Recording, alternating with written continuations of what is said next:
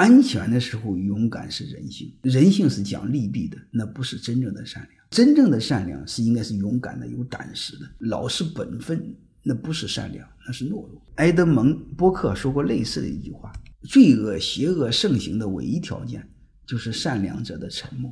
真正善良是不会对邪恶沉默的，所以那叫懦弱才对邪恶沉默啊！这是理论上的哈，这是别当真。为什么别当真呢？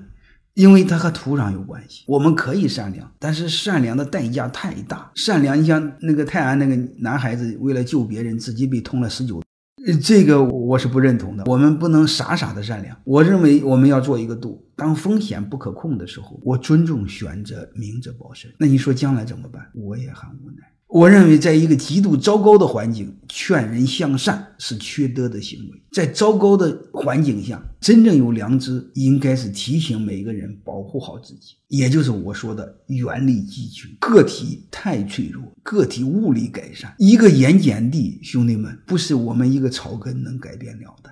但是我们草根还要做一个事儿，在风险可控的情况下要做善良。啥意思呢？老大爷倒地上了，你先拍个照，录一段视频，或者找一个伙计拍个照，或者找一个伙计说：“兄弟，我救他，你能不能给我当证人？”我认为这个是可以的啊。我认为这样做事就是先保护好自己，再行善啊。我们把握着这个度，就是风险可控。你比如你好几个伙计，你认为你控制得了，你可以见义勇为；你一个鸟人，身体又很弱，那你见义勇为要很谨慎。